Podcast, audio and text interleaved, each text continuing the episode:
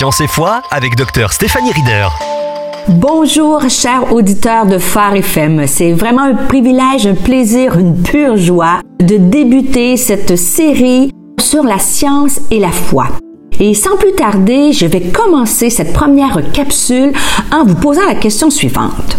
Selon vous, est-il possible d'apprécier, de respecter, voire de souscrire à plusieurs données et avancées scientifiques modernes tout en conservant une foi authentique, raisonnée et profonde en un Dieu créateur tout-puissant qui est à l'origine de toutes choses? Selon moi, et j'espère vous en convaincre tout au long euh, des futures émissions, la réponse est oui. Après toutes ces années passées sur les bancs des universités et toutes celles où j'ai côtoyé plusieurs scientifiques à travers le monde, je peux vous assurer que contrairement à ce qui est parfois véhiculé dans certains cercles de notre société moderne, tous les scientifiques ne sont pas athées. En effet, j'en ai vu plusieurs être tout à fait émerveillés par leur découverte, le fruit de longues heures, parfois de plusieurs mois d'expérience en laboratoire et être complètement renversés par la grandeur et la perfection d'une simple réaction chimique ou d'une voie de signalisation cellulaire.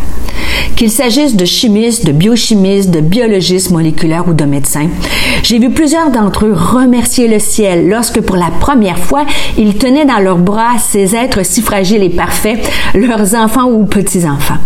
À cet instant et devant ce miracle de la vie, toutes les études, même au sein des plus grandes universités, trouvent une nouvelle perspective. Mais malheureusement, j'ai aussi été témoin de la détresse de scientifiques, parmi lesquels certains ont profondément marqué et influencé ma vie face à la mort. Ce n'est que lorsqu'ils glissaient vers l'éternité qu'ils considéraient la notion de Dieu. Lorsque la mort nous réclame, nos débats sur la théorie de l'évolution de Darwin s'avèrent dérisoires et ne sont d'aucun ancrage pour l'âme. Alors, à travers euh, ces prochaines émissions et tout au long de cette saison, j'aimerais vous faire découvrir à quel point la pensée antinomique du savoir et du croire, encore largement répandue au 21e siècle, relève du préjugé et du cliché.